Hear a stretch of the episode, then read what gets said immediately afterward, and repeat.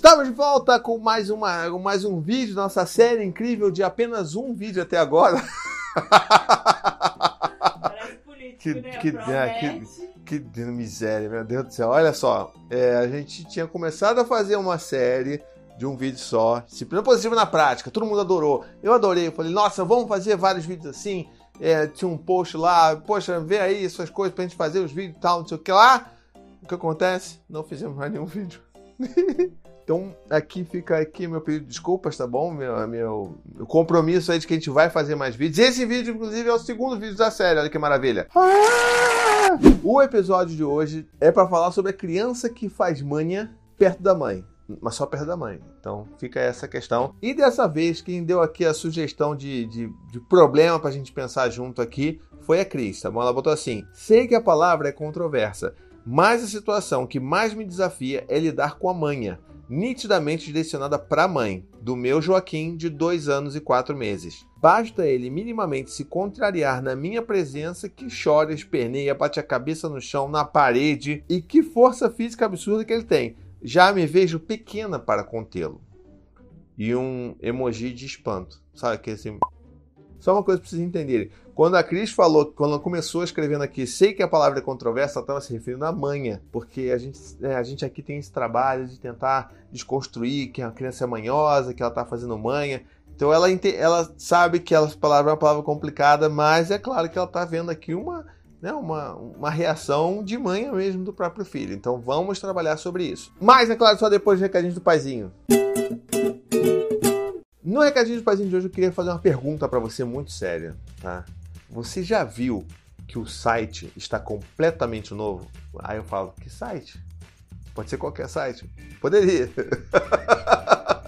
Mas é o meu site. Você já foi lá e já visitou paizinho.com. Você vai lá e vai ver um site completamente novo, completamente pensado e suado em madrugadas e de desespero meu para fazer um site que funcionasse super bem, super rápido, principalmente no celular. Tudo bonitinho, você pode acessar tudo lá, acessa por tema, acessa por tipo de conteúdo, tá maravilhoso. Então vai lá e eu tenho certeza que você vai achar bonito. E você vai perceber se caso você não tenha notado ainda, né, a gente está de logo nova! Olha só, uma logo mais moderna, mais jovem, mais jovem, mais paizinho, mais vírgula. Então é uma coisa bonita que a gente fez aqui, porque a gente quer que a nossa cara como paizinho vírgula seja mais que reflita mais o conteúdo que a gente gera aqui. Então se você gostou, já vai lá, já visita, já ajuda a espalhar para todo mundo e principalmente já deixa o seu like aqui no vídeo porque isso é super importante para o YouTube. Quer dizer, para mim, para o YouTube não, né? Mas para mim.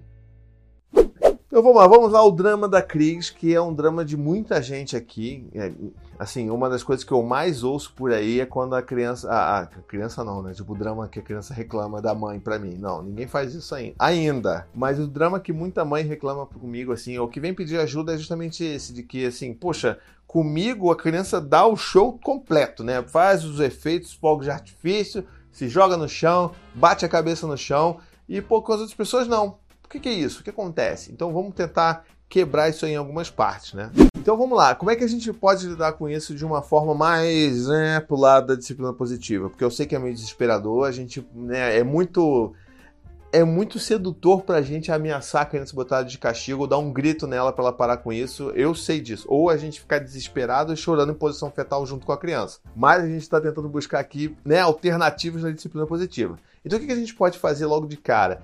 Primeira coisa é acolher a criança, é entender que ela vai fazer isso mesmo, que ela precisa fazer isso por algum motivo. E assim, se ela se ela tá chorando, se ela quer bater o pé, se ela quer cair no chão, se jogar no chão, desde que isso não represente uma, né, uma ameaça à segurança e integridade física daquela criança, deixa ela fazer aquilo. Então vamos tentar usar aqui o exemplo da crise, assim, da criança que, né, que ela vai dar um show completo quando ela foi contrariada. Tá? Então vamos pensar assim, ah, tá ali perto da hora do almoço, quase na hora do almoço, e aí a criança pede bolo para você. E obviamente você vai falar que não, né? Não, olha, filho, não dá, agora na é hora, hora de comer e tudo mais. E aí aquilo dali é gota d'água para a criança, que se joga no chão, é um desespero, se debate e grita e chora ao mesmo tempo e não sei o que lá, e você fica desesperado e de novo, você fica ali, aquele bichinho vindo assim perto de você, ó. Bota de castigo, educa essa criança. Olha, falta de respeito, né? Então a gente tem que afastar essa criatura maléfica da nossa vida entender que aquela criança está precisando botar aquilo para fora de alguma maneira. E essa é a maneira que o seu filho encontrou para botar essa frustração para fora. Então, ele queria muito comer bolo, entende? É, não é o momento da gente ficar racionalizando, tipo, não, peraí, meu filho, mas olha, agora é hora de almoçar, não dá para comer bolo antes, agora não pode, e tudo mais. E tipo, cara, sabe, não, você não vai levar a lugar nenhum para uma criança de dois anos. Você tem que entender que a criança ela precisa de ajuda para acolher aquele sentimento dela. Então, poxa, filho, você queria mesmo com esse bolo, hein? Caramba, isso é muito triste. Vem cá, eu posso. Olha, você não pode comer bolo agora, mas eu posso te dar um abraço. Você quer um abraço? Vem cá. E tudo mais. E você vai naquele trabalho, aquele trabalho de sempre, de acolher, de tentar oferecer um colo, de oferecer um, né, um carinho, de tentar dar um afago, de, de tentar nomear, porque uma criança de dois anos e quatro meses, como é o do caso, ela ainda não tem ainda todas as ferramentas de identificar o que, que ela está sentindo. Então, filho, olha só, o que você está sentindo é tristeza, ó, o que você está sentindo é frustração, você está chateado que você queria comer o bolo, né? Então você vai trabalhando essas coisas que a criança vai conseguindo ganhar uma, uma, uma inteligência emocional muito maior porque a gente está ajudando ela a passar por isso daí, tá? Sem gritar, sem ameaçar ou sem dar o bolo, né? Desistir, dar o bolo para a criança calar a boca, tá bom? Tem mais duas coisas também que é importante a gente manter na cabeça aqui num momento desses, tá bom? A primeira delas é que assim, a criança ela tem que ter liberdade para botar aquilo ali para fora, mas desde que seja uma maneira que não coloque nem em risco ali a, a, integridade física dela. Então, como é o caso aqui da Cris, se o seu filho é uma criança que quando nossa, tá, tem um show de mãe e tal, ela vai jogar a cabeça, vai tentar bater a cabeça na parede, como existem algumas crianças que fazem isso mesmo, então aí a gente vai precisar conter aquela criança. Filho, olha só, não, peraí, você está muito chateado, mas não pode machucar. Você não pode se machucar. Vamos cuidar da sua cabeça. Seu corpo é muito importante. Você não pode machucar o seu corpo. Você está com muita raiva? Por que, que a gente não bate nessa almofada aqui? Então você ajuda aquela criança a transferir aquela energia que ela precisa botar para fora de alguma maneira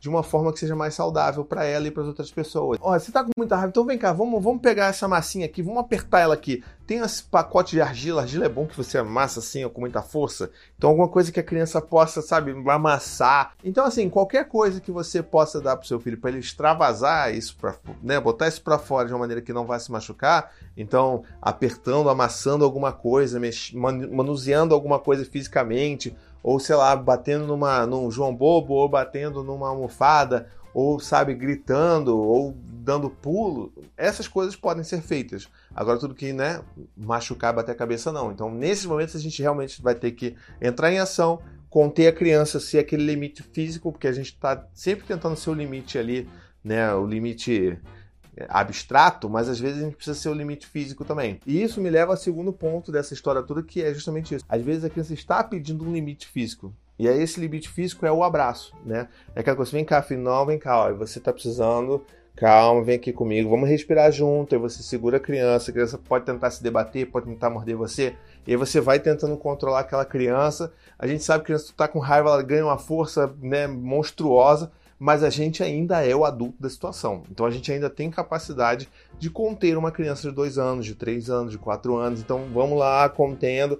Eu, filho, eu sei que você tá com raiva, mas olha, papai, mamãe não pode deixar você sair daqui. Você vai ficar aqui, a gente vai se acalmar. E sempre num tom apaziguador. Né? Não num tom de punitivo, não. Você vai ficar aqui porque você não vai sair daqui, porque eu mando nessa aqui, né? Quem manda aqui sou eu, não sei o que lá. Então existe uma diferença bem grande. A gente está ali para tentar ajudar a criança a se acalmar, mas não para fazer com que a criança se sinta fraca ou impotente, porque você que está contendo ela. Não. A gente está ali para ser o limite gentil para a criança, tá bom? E aí, assim, uma coisa que a gente tem que entender é que essa é a hora do, né, a hora do estresse, do, do combate. A gente vai fazer essas duas coisas para poder apagar o incêndio, lidar com aquela coisa que está acontecendo ali com seus filhos.